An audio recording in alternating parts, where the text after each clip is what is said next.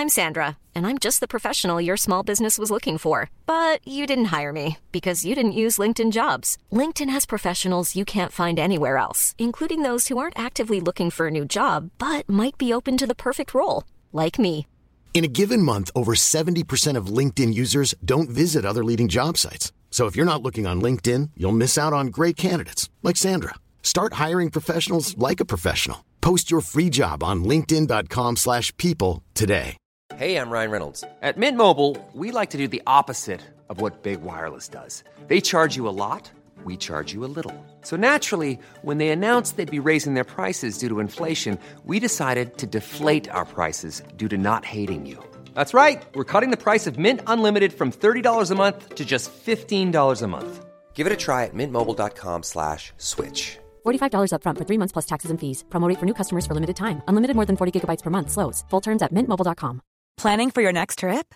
Elevate your travel style with Quince. Quince has all the jet setting essentials you'll want for your next getaway, like European linen, premium luggage options, buttery soft Italian leather bags, and so much more. And is all priced at 50 to 80% less than similar brands. Plus, Quince only works with factories that use safe and ethical manufacturing practices. Pack your bags with high-quality essentials you'll be wearing for vacations to come with Quince. Go to quince.com slash pack for free shipping and 365-day returns. Alors, est-ce que je peux vous demander ce que vous faites dans la vie Je vous en prie. Aujourd'hui, c'est à moi de vous le dire. Au commencement était l'action. Continuez à inventer. Je sais pas ce qui vous attend, je sais pas ce qui va se passer, mais on peut pas tout piloter. Vivez-le à fond. Je suis Sarah Croisetti et vous écoutez La Bascule, un podcast de French Bontemps. Ici, on s'invite dans l'intimité d'hommes et de femmes au parcours inspirant et singulier. On questionne l'art et la manière dont ils habitent le monde, le remettent en question et le redessinent à leur façon. On discute de ce qui les fait vibrer, des moments clés de leur existence où ils ont basculé vers d'autres horizons que ceux vers lesquels on les avait orientés jusque-là. Écoutez leurs témoignages, écoutez-les redessiner le monde, en espérant que cela vous donne à votre tour l'envie de basculer vers de nouveaux horizons. Euh, c'est euh, Hobbes qui dit euh, l'homme est un dieu pour l'homme, virgule, l'homme est un loup pour l'homme.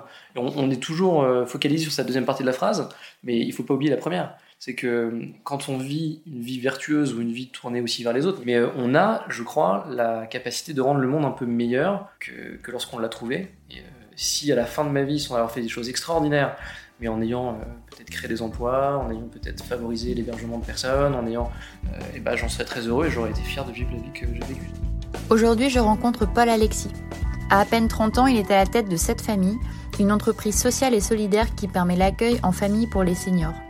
Il est aussi conférencier, coach et il vient de sortir il y a quelques semaines un livre intitulé Faut-il du courage pour être soi? aux éditions Erol. Son parcours force l'admiration mais n'a pas toujours été une sinécure.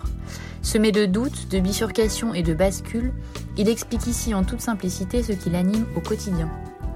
Avec Paul Alexis, on parle de courage bien sûr, mais aussi de liberté et de confiance en soi. On parle de l'infiniment petit, de philosophie, de Churchill et de vélo à Paris. Bonne écoute La première question que j'aimerais te poser, c'est au vu de ce que tu as déjà accompli en si peu de temps, euh, d'où te vient ton énergie créatrice? Qu'est-ce qui t'anime? C'est un, vaste sujet. Bah déjà, c'est hyper élogieux, donc merci beaucoup. Mais euh, en, réalité, euh, c'est, je suis quelqu'un d'assez curieux et j'aime, j'ai l'amour de la résolution du problème. Ça, c'est un premier, un premier point. Et je suis extrêmement curieux, c'est-à-dire que quand il y a une pelote de, fil ou de laine devant moi, j'adore la défaire et ensuite aller voir vraiment ce qu'il y a au bout. Et en fait, tous les, toutes les, un certain nombre de problèmes euh, de société, euh, finalement, peuvent être, euh, peuvent être analysés un petit peu comme ça, où on a ce qu'on voit, c'est-à-dire la face plutôt émergée de l'iceberg, mais immergée, il y a énormément d'interconnexions sur tout un tas de sujets. Donc là, on, parle effectivement du problème de la dépendance pour la société, la startup que, que j'ai créée. Mais en fait, il y a beaucoup de problématiques derrière qui sont des problématiques familiales, des problématiques d'adaptation du logement, des problématiques de, financement. Euh, et en fait, j'aime les sujets qui sont euh, polyformes, euh, où il y a tout un tas de facettes, et ensuite de prendre ces petits problèmes un par un pour pouvoir les résoudre. Et c'est comme ça qu'on arrive à des résultats. Donc finalement, à chaque fois qu'on creuse une partie du problème, on a envie de faire plus. Donc ça nous emmène dans une direction, puis dans une autre. Euh, et donc voilà, très, très sincèrement, c'est je pense qu'il faudrait plutôt du courage pour ne pas faire tout ce que je fais, parce que parfois, à force de tâtonner ou d'aller à droite à gauche, on n'est on pas spécialiste, mais plus généraliste. moi, personnellement, ça convient très bien le fait que je sois généraliste avec ma, personnalité et mes aspirations. Mais parfois, je peux avoir cette frustration euh, de ne pas rentrer euh, toujours dans le fond des choses et dans le détail des choses et de devenir le spécialiste que j'aimerais être. Donc, euh, je dirais que j'inverserais peut-être la problématique en disant qu'il faut peut-être plus de courage pour ne pas forcément se laisser traîner ni par ses émotions, ni par sa curiosité.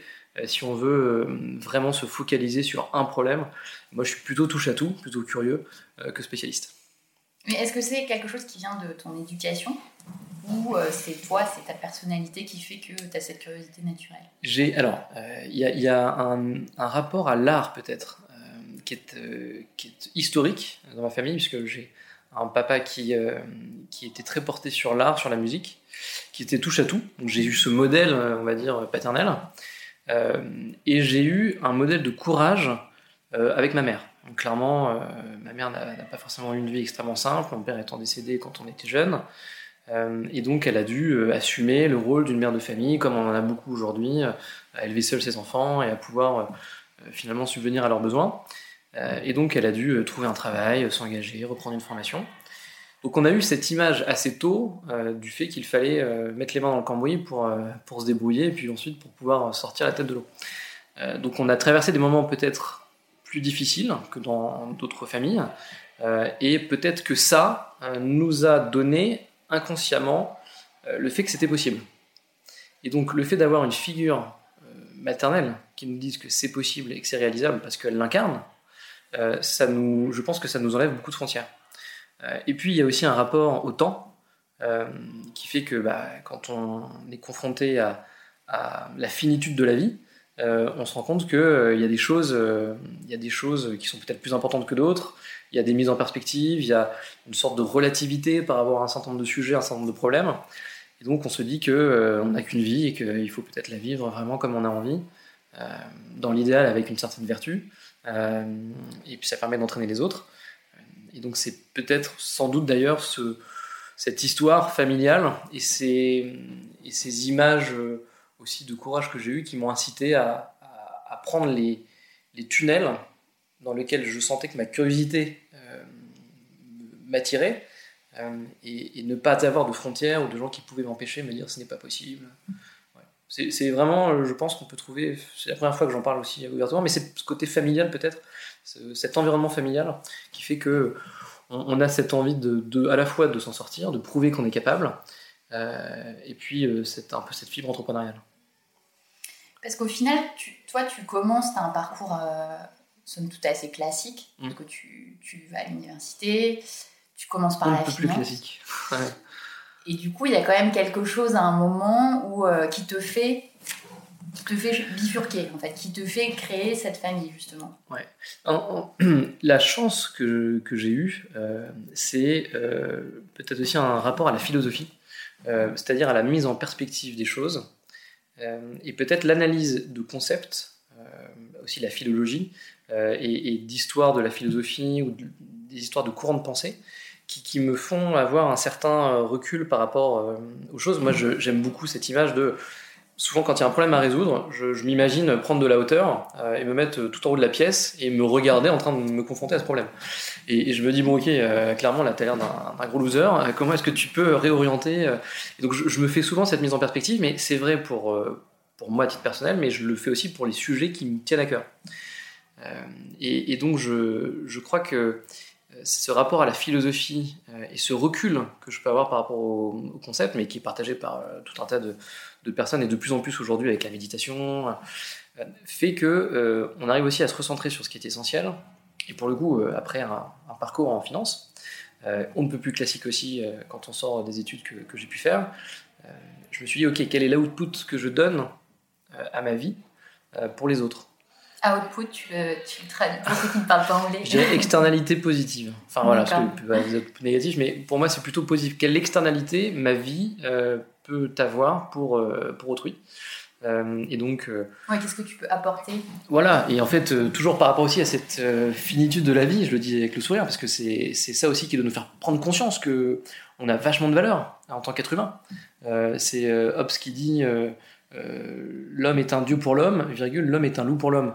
On, est toujours euh, focalisé sur sa deuxième partie de la phrase, mais il faut pas oublier la première. C'est que quand on vit une vie vertueuse ou une vie tournée aussi vers les autres, mais charité bien ordonnée commence par soi-même, donc il faut aussi ne pas s'oublier. Mais euh, on a, je crois, la capacité de rendre le monde un peu meilleur que, lorsqu'on l'a trouvé.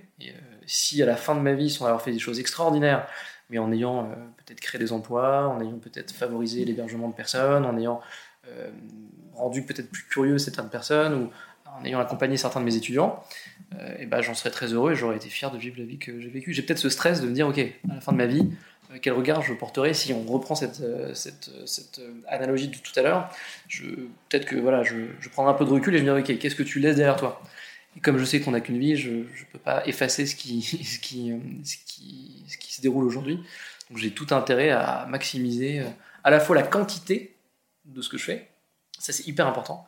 Et la qualité. Et ça, ça prime sur tout ce qui est euh, pression sociale, pression financière, parce que, tu vois, souvent, on a tendance à mettre ça au deuxième plan, même si euh, tu sais que toi, tu as envie de faire quelque chose de positif. Tu es, souvent rattrapé par des démons, tu vois, mm. qui peuvent être ceux-ci, par exemple. Non, mais c'est une question euh, hyper importante. Après, je, je, suis conscient, venant de Normandie, euh, dans un, environnement extrêmement rural avec des personnes qui euh, vivent avec euh, moins que le SMIC par mois parfois et, pour qui c'est très difficile d'aller au bout du mois et en fait qu'attendent les aides sociales en début de, mois suivant parce que sinon on ne peut pas acheter le paquet de pâtes pour la famille, j'ai quand même conscience que je suis privilégié d'avoir pu faire mes études, d'avoir eu une éducation comme j'ai reçu, aussi bien celle de mes parents que celle que l'école républicaine m'a donnée. donc j'ai beaucoup de chance là-dessus. Euh, et justement, je crois que c'est un devoir, quand on a cette chance, de, redonner un peu de, ce qu'on a, de ce qu'on a perçu. Dans, la Bible, il y a ce, passage qui est la parabole des talents, euh, dans lequel le, le, maître en fait a ses serviteurs qui arrivent et il leur donne à chacun un certain nombre de talents. Le talent, c'est la monnaie de l'époque. Et puis ils leur disent, bah, je vous les donne et on se redonne, on se retrouve dans un mois.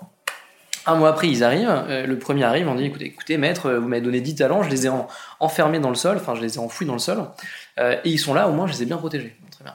Il y a le deuxième qui arrive et qui dit écoutez, j'en ai euh, enfoui 5 et j'en ai pris 5, que j'ai fait fructifier, donc je vous en donne 15.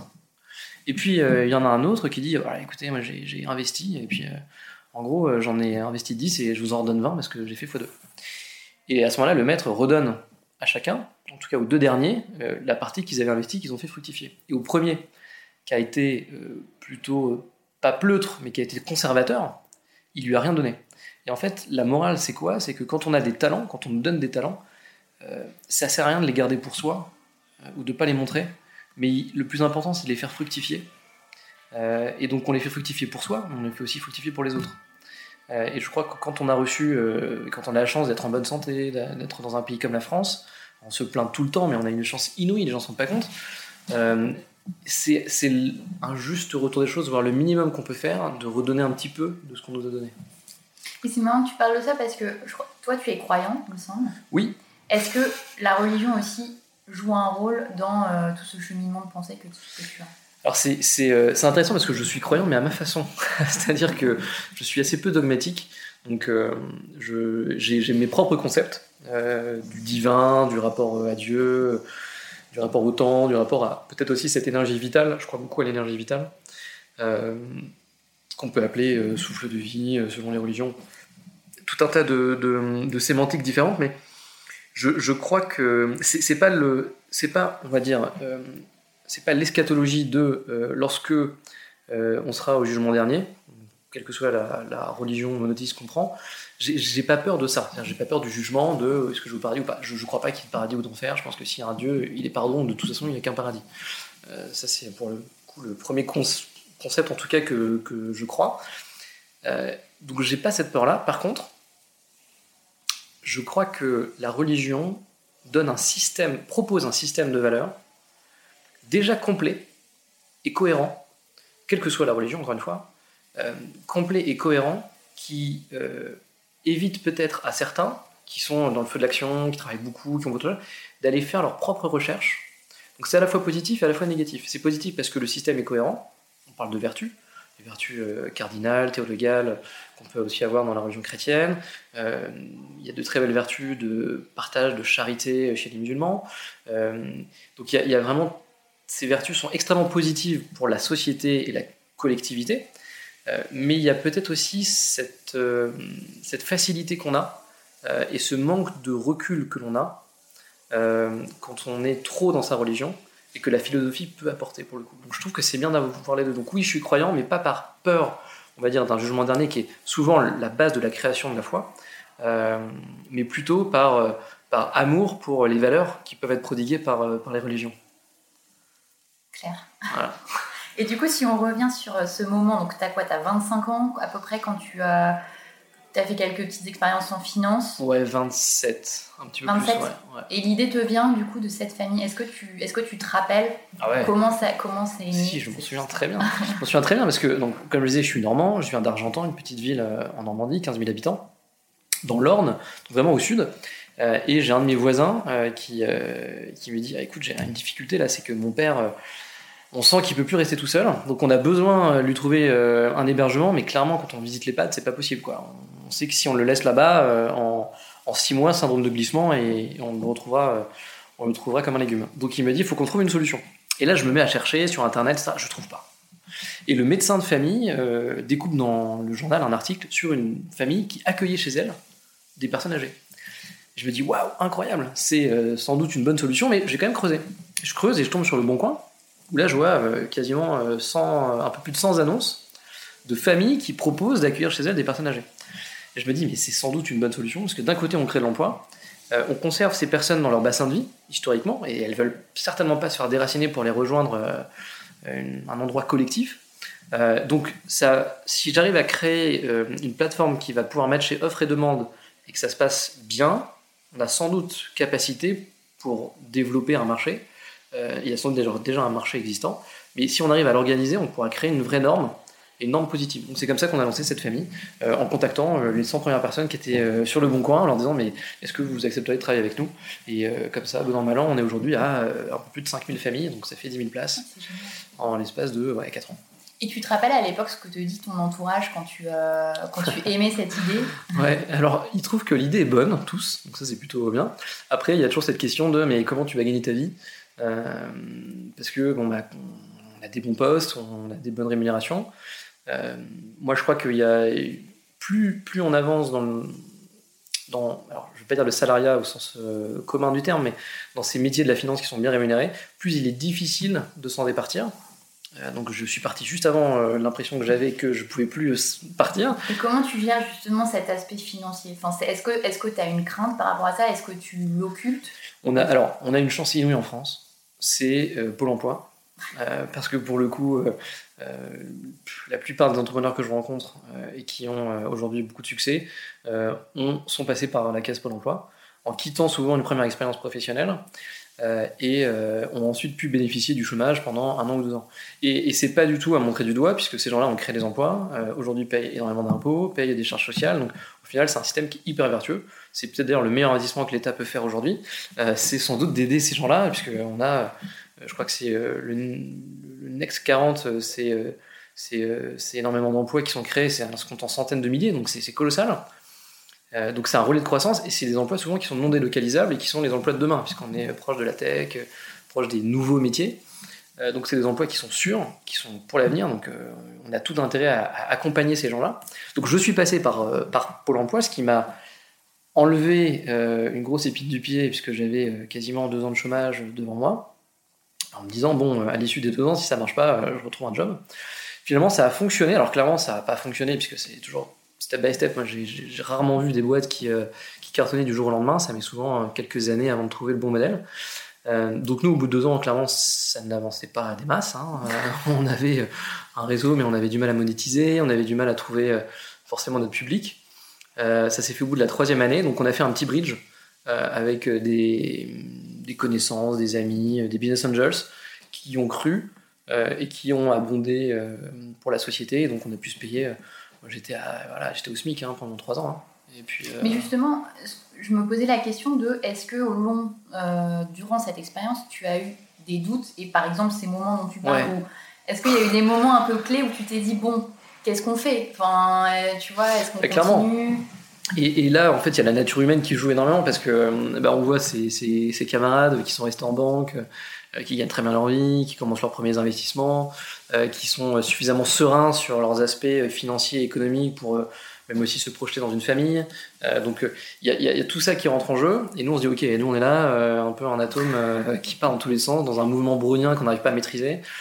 et on se dit, ok, c'est quoi, pour le coup, c'est quoi la output quoi? Est-ce que, est -ce que je vais persévérer? Est-ce que je... Et, finalement, quand on croit à son projet et qu'on croit que l'externalité est positive, euh, ça donne la force, ça donne ce, petit quota de force euh, qui fait qu'on reste. Je ne pense pas qu'on soit fou, euh, mais je pense qu'au contraire, il y a un, mécanisme vertueux qui se met en place en disant, OK, ton idée est bonne, ça ne rend, entre guillemets, le monde que meilleur, modestement, mais c'est que du positif. donc, je vois pas pourquoi ça marcherait pas, et accroche-toi, parce que tu le fais pas que pour toi, tu le fais aussi pour les autres. Et, ça, c'est la vertu de ce genre de projet, euh, avec un impact social derrière, de dire ok, accroche-toi, continue, et finalement, euh, bah, ça a fonctionné, ça fonctionne, on en est très content aujourd'hui, et heureusement que j'ai persévéré. Mais il y a toujours ce petit côté doute, en se disant ok, en comparaison euh, de lui ou d'elle, j'ai pris du retard quoi, sur ma vie personnelle, sur ma vie financière, sur mes aboutissements, mais finalement, ça passe après au second plan. C'est un peu dur de dire comme ça, mais ça passe au second plan. Et j'allais dire aussi donc ça, et par rapport, euh, tu dis toi avoir un impact positif, mais est-ce que tu n'as pas aussi des phases de découragement qui sont liées au fait de ce que tu peux voir dans le secteur dans lequel tu évolues oui, Typiquement, des choses qui qui se font pas ou mal ou qui tirent les choses vers le bas. Mais alors il y a une inertie en France qui est dingue. Euh, on a une inertie qui est dingue. Moi, quand je suis arrivé euh, et enfin, quand on a monté cette famille, je me suis dit génial, on va tous aider les associations, les boîtes de l'économie sociale et solidaire, les boîtes privées, etc. Et en fait, euh, le monde de l'associatif et euh, du, non lucratif, alors même si nous on est lucratif, mais lucrativité encadrée, euh, c'est la jungle c'est la guerre. C'est vraiment, enfin, il n'y a pas de différence entre le secteur privé et le secteur associatif public. Il y a les mêmes enjeux. et donc, on a parfois beaucoup de mal à parler avec des collectivités départementales, par exemple, qui sont en charge de l'action sociale dans les territoires et qui n'ont pas les, les mêmes, enfin, les personnes certaines personnes de certains services qui travaillent dans ces départements n'ont pas euh, cette vision, cette hauteur de vue de dire ok, euh, dans 30 ou 40 ans, euh, il faut qu'on mette en place une politique qui fera que on aura assez de place, que les gens pourront choisir l'endroit où ils vont vivre ensuite. Ils sont plutôt là pour traiter le tout venant. ils savent très bien que de toute façon ils sont indéboulonnables et que quand bien même ça marcherait pas, on n'irait pas leur taper sur les doigts. Donc on n'a pas la même temporalité. Donc la frustration que j'ai, s'il y en a une euh, à relever, c'est peut-être cette question de tempo, de temporalité, en disant qu'on arrive devant un mur démographique colossal avec des millions de personnes qui vont être en situation de, perte d'autonomie dans les années qui viennent. Il n'y a plus de création de places d'EHPAD, entre guillemets, c'est plutôt bien, mais ça veut dire que ces gens-là, où est-ce qu'elles vont aller? 97% euh, du parc euh, foncier n'est pas adapté pour ces personnes-là. Donc clairement, il va y avoir une question qui se pose. Et si on ne se donne pas les moyens et on n'autorise pas des énergies positives à structurer ce secteur, on, y, va droit dans le mur. Donc ouais, cette frustration de temporalité, de, compréhension de la part de certains acteurs publics. Ok. Et alors moi, ça me fait penser à un... Parce que dans ton livre, justement, sur le courage, euh, tu évoques pas mal d'aspects. Et moi, j'avais une question par rapport à ce que tu dis. Euh, comment tu différencies le courage de l'obstination? Parce que par exemple, on voit bien, donc toi, tu es un mmh, exemple mmh. Euh, qui a fonctionné. Mmh. Mais tu vois, on pourrait aussi dire, on pourrait avoir l'exemple de quelqu'un qui, tu vois, à l'inverse, euh, s'obstine dans une direction pendant des années et juste ça fonctionne pas. Et du coup, là, comment tu différencies les deux notions? C'est, bah Alors, c'est hyper intéressant parce que c'est évidemment euh, des questions que je me suis posées. Alors, pour moi, le courage et l'obstination sont dans leur essence. Euh, ça, recouvre un peu le même concept. Je connais sur ce concept aussi de persévérance. Il y a Aristote qui dit que une vertu est un mont entre deux abîmes. Donc, par exemple, euh, euh, le courage est un abîme, enfin c'est une montagne plutôt entre deux abîmes, entre la pleuterie et la témérité. Donc il y a un juste milieu à trouver. Ça c'est un premier élément de réponse, c'est que le courage euh, c'est une vertu parce que c'est un juste milieu. Ensuite, le courage par rapport à l'obstination, c'est parce qu'un courage pour soi n'est pas vertueux. Dans le courage, il y a justement ce côté charité, ce côté cœur, euh, de courage. Euh, donc c'est c'est aussi relié à la foi, mais pas à la foi religieuse, la foi en soi, la foi en les autres, la foi au lendemain. Et aujourd'hui, on voit qu'il y a plein de questions qui se posent sur l'écologie. Donc il y a cette notion de confiance et il y a cette notion de vertu pour les autres. Pourquoi? Parce que euh, quand on fait quelque chose pour soi, à un moment donné, ça rejoint ce qu'on disait tout à l'heure, il y a peut-être euh, ce manque euh, d'énergie, de fuel, qui va nous permettre de dépasser même ce qu'on avait pu imaginer, mais en tout cas de continuer, de persévérer. et ça, ça nous est apporté, je crois, sincèrement, quand on sait qu'on a des, des externalités positives et qu'on le fait parce que c'est vertueux pour les autres. En fait, je ne crois pas qu'il y ait de courage individuel, je crois qu'il n'y a que courage que de collectif. Donc le courage collectif existe, le courage individuel, je ne suis pas persuadé que ça existe. Euh, puisqu'un courage pour soi, qu'est-ce que ça apporte finalement? Là, c'est peut-être de l'obstination. Alors qu'un courage pour autrui, un courage qui apporte à d'autres que soi, ça, c'est un courage qui est vraiment vertueux. Et tu penses pas que le, courage individuel, ça peut se comprendre dans le sens le courage par rapport à ce que, bah d'ailleurs c'est ton titre, c'est d'être soi, c'est-à-dire par rapport à ce que tu sais être toi et ta situation présente. Absolument, c'est de s'assumer aussi. Et là, il y a une grosse question euh, aussi, une question d'époque, euh, sur je m'assume. On parle beaucoup du féminisme, on parle beaucoup euh, aussi de famille monoparentale, euh, il faut qu'elle s'assume. On parle beaucoup aussi, euh, enfin il y a 30 ou 40 ans, parler de communauté gay, c'était, c'était absolument interdit. encore aujourd'hui dans certains pays, donc ça évolue heureusement, mais il y a vraiment ce côté ouverture d'esprit. et donc s'assumer, c'est une, une forme de courage. Je dirais pas que c'est la première forme de courage, mais c'est une forme de courage. S'assumer selon toutes ses facettes, assumer ses idées aussi.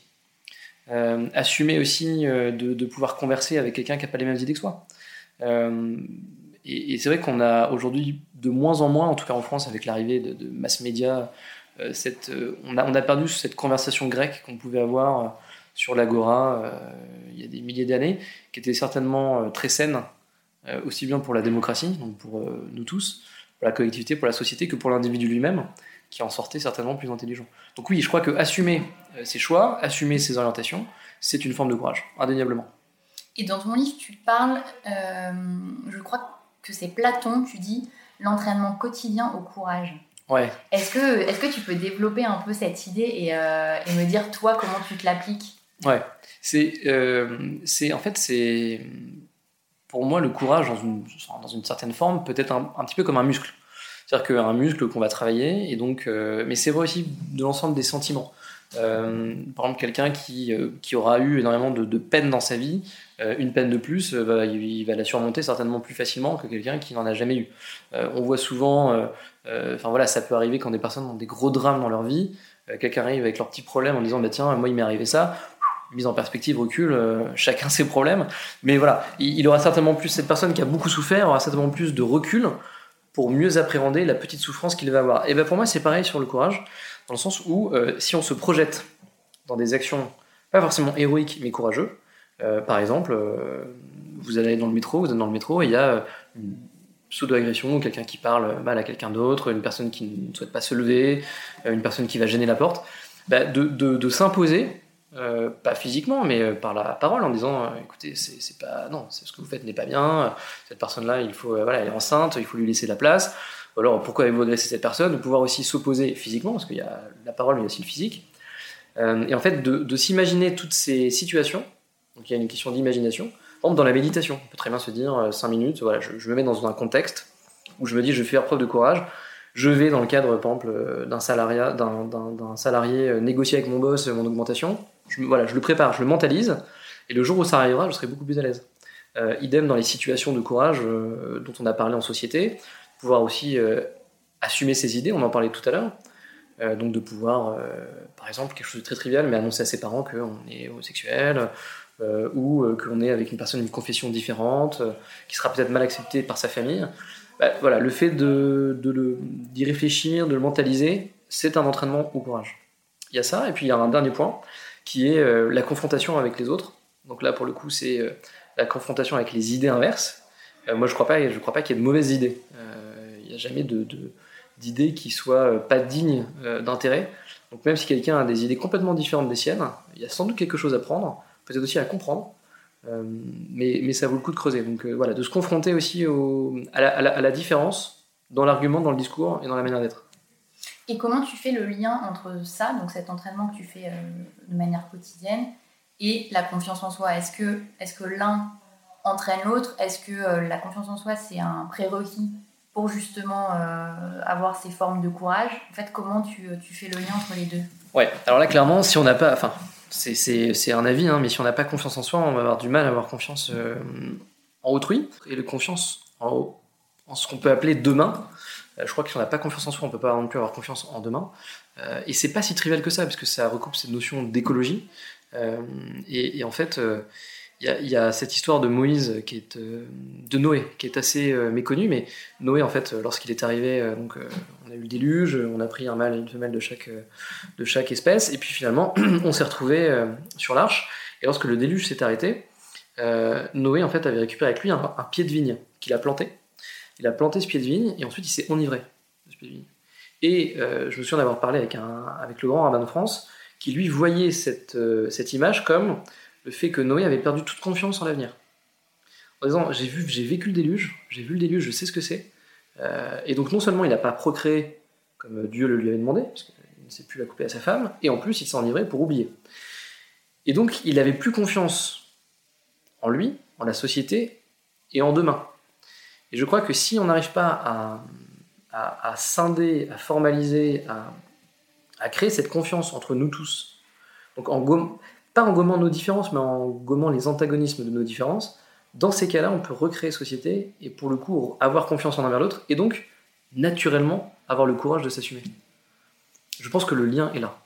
Et je crois que courage sans confiance, confiance sans courage, euh, c'est une belle problématique philosophique. Euh, c'est euh, Aristote qui disait que le courage était la première des vertus parce qu'elle permet toutes les autres. Est-ce qu'il y a de la justice sans courage? Est-ce qu'il y a de la charité sans courage? On, peut se poser la question, et donc on peut aussi se poser la question est-ce qu'il y a de la confiance Est-ce qu'on peut avoir de la confiance sans courage? Est-ce que aussi l'acte de dire j'ai confiance en toi, si finalement euh, il n'y a pas de, de questions à se poser, c'est peut-être aussi faciliter le courage. Mais c'est intéressant parce que ce qui transparaît dans ce que tu dis, c'est que toi, notamment, c'est ce mouvement de bascule ou, ou ces choix, ils sont faits aussi parce que tu portes une confiance dans l'avenir, dans la société, dans... et on sent que c'est vraiment sous-jacent à tes prises de décision. Alors c'est hyper intéressant parce que moi je, rêve d'un monde sans frontières. Je comprends pas le concept des frontières. C'est un truc qui m'a toujours surpris. Depuis tout petit, je dis mais à quoi sert une frontière? Euh, alors on va me dire que ça sert pour euh, mettre des droits, des, droits, de douane, ça sert pour le Covid parce qu'on arrive. Mais au final, on sait bien que dans quelques milliers d'années, il y aura plus de frontières. Tout devient numérique, tout. On sait très bien que ça va être absurde. L'Europe est en train de se faire, on se fait encore plus gros que l'Europe. Donc ces frontières, enfin, pour moi, n'ont pas de sens. Mais parce que je crois beaucoup en l'être humain. Je crois beaucoup en l'être humain. Je crois en notre capacité d'être foncièrement bon. Je suis vraiment euh, Rousseau dans l'esprit.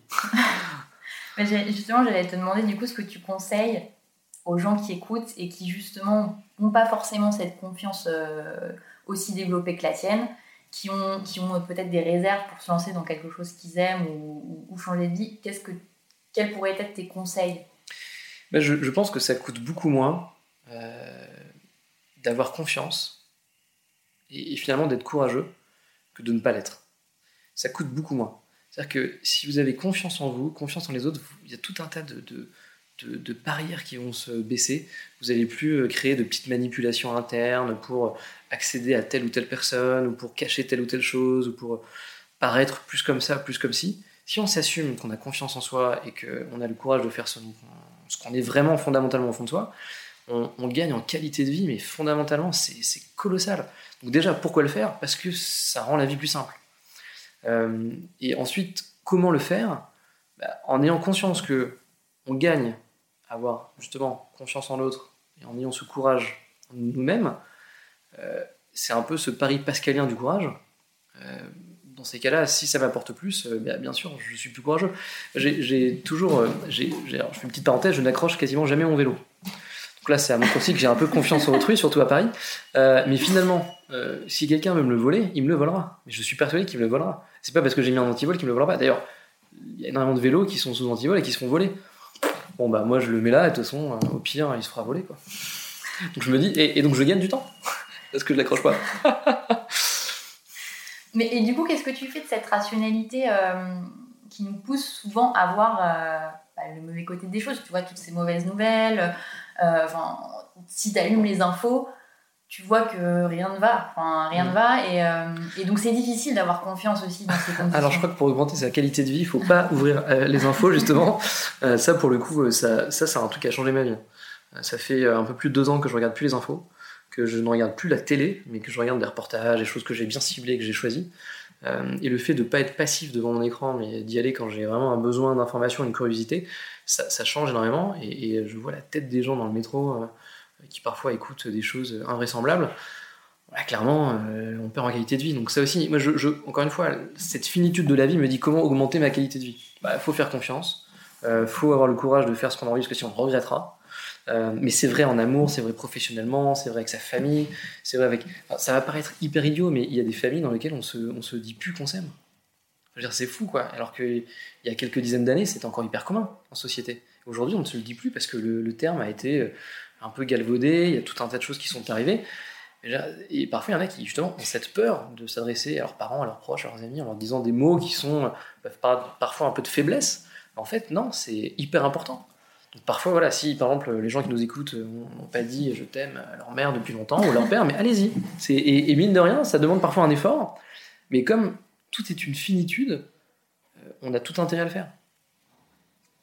C'est marrant ce que tu dis parce que ça revient dans beaucoup de discours, euh, cette expérience du deuil qui, euh, qui te fait prendre. Alors, on souhaite à personne de vivre ça pour se rendre compte, mais ça te fait vraiment euh, prendre conscience de choses différentes de ceux qui ne l'ont pas vécu. ça mm. te donne une conception différente de la vie et ça se retrouve aussi dans, dans ce que tu dis. Mm. Bah, c'est clair que la, de la mort et le fait de voir un qu'on est bah, finalement qu'on est fini, qu'après il n'y a plus rien, il n'y a plus de retour en arrière, quoi. Il n'y a plus d'histoire. C'est vraiment euh, un stop. Euh, bah, ça fait relativiser énormément de choses, quoi. Mm. Énormément de choses. Et ça me, ça me fait penser à un philosophe euh, qui, donc c'est Jean Kelevitch, qui parle du fiat, de cette décision inaugurale dans le courage, qui fait qu'à un moment donné, on ne réfléchit pas. et je crois que le deuil, cette conscience de la finitude de la vie, du fait que quand il y a un arrêt, il y a un stop, et c'est un stop global, général, qu'on peut plus gommer les erreurs de son passé, par exemple, euh, eh bien, euh, je crois que ça, ça, en fait, ça habitue, ça, une vertu pédagogique à ça, euh, notamment dans, le cadre de son instinct, puisque l'instinct s'habitue à faire ce qu'on a vraiment fondamentalement envie de faire. Donc il n'y a plus cette notion de paraître, puisque tout ça est futile, superficiel, mais il y a cette notion profonde et sincère d'être soi-même.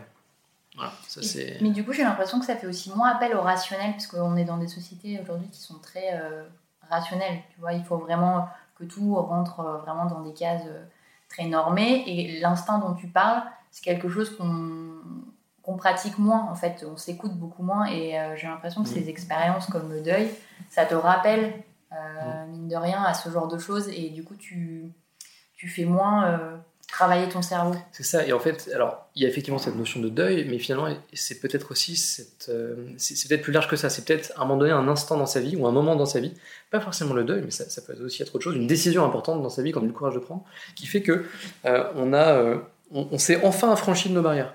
Et donc, la suite sera beaucoup plus simple. Et, je pense à une histoire, c'est celle de Jean-Paul Abraham, qui, qui était étudiant à la Sorbonne, qui avait une vingtaine d'années, dans les années 60.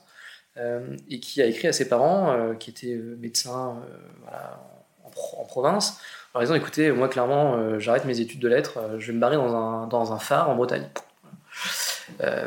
et donc, il, il s'attendait à un retour assez négatif de ses parents en disant non, non, tu retournes tout de suite sur les bancs de la fac.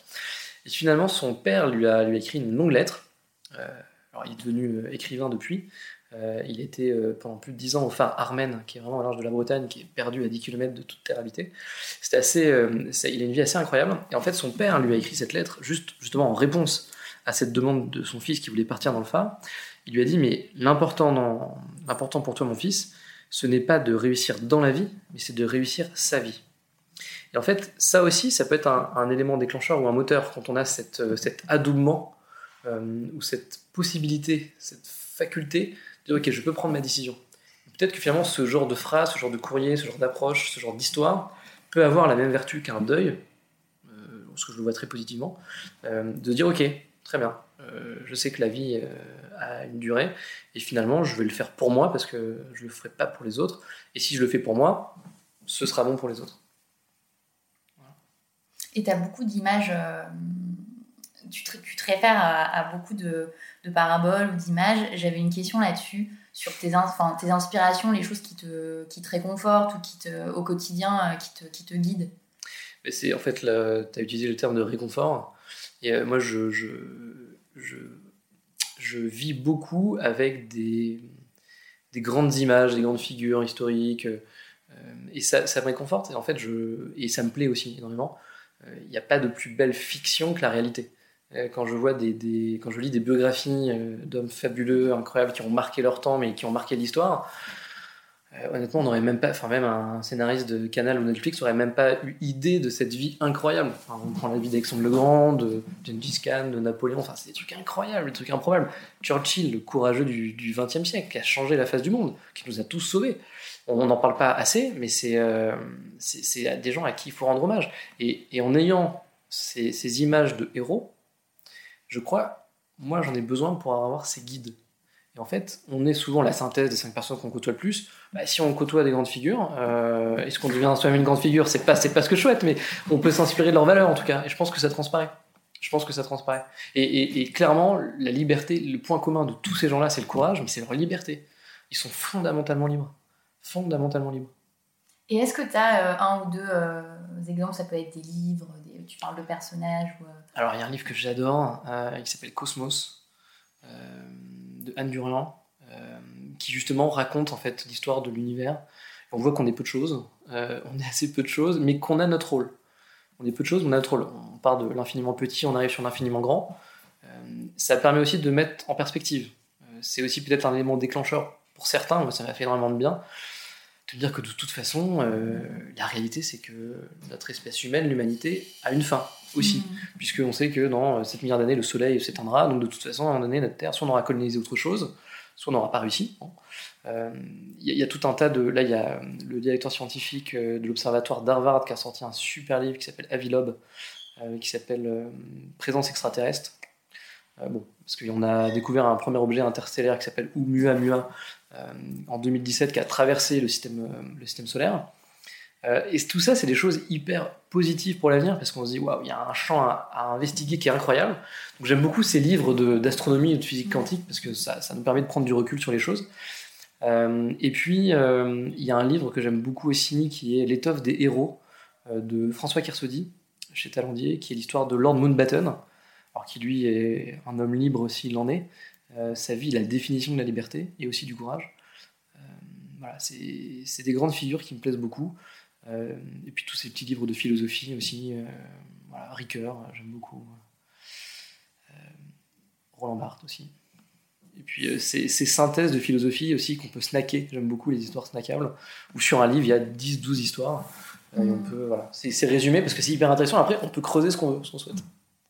Ça donne très envie de se replonger dans, dans ce bouquin de philo. Alors, j'ai une dernière question pour toi. Euh, Qu'est-ce que tu aimerais, euh, qu'est-ce que aimerais entendre euh, dans ce podcast? Bon, Si tu me dis Churchill, euh, j'allais dire bah, Elon Musk. c'est compliqué aussi. c'est compliqué. non, Et pourquoi aussi? Ouais. Il y a, non, non, il y a, y a, y a quelqu'un que j'aime, que j'aime beaucoup. c'est Benjamin Guignot, c'est le fondateur d'Ornicar. Qui, enfin, sa boîte est passée par des, par tout un tas de, de, de phases. il a failli mettre la clé sous la porte à plusieurs reprises. Euh, il a persévéré, pour le coup. Il a eu le courage de le faire. Il a eu un impact social incroyable parce que permettre à des gens de passer le permis pour moins cher, euh, derrière, il y a un impact social réel. Donc c'est un gars qui a eu vachement. Voilà, on n'en parle pas de, son impact social, mais il est réel. C'est, euh, et puis c'est quelqu'un qui a, ouais, qui a pendant 3-4 ans hyper galéré, qui a fait mettre la clé sous la porte 10 fois, mais qui a persévéré. Donc s'il y a une notion de courage et de, aussi de bascule, Benjamin est pas mal. Je prends note. Voilà. Et on finira sur ces bruits parisiens. Ça marche. je, te, je, te, remercie pour la Merci beaucoup. Pour retrouver toutes les références et les ouvrages abordés dans ce podcast, rendez-vous dans la description du podcast ou sur le compte Instagram Prenne le bon temps. À bientôt pour un nouvel épisode de La Bascule.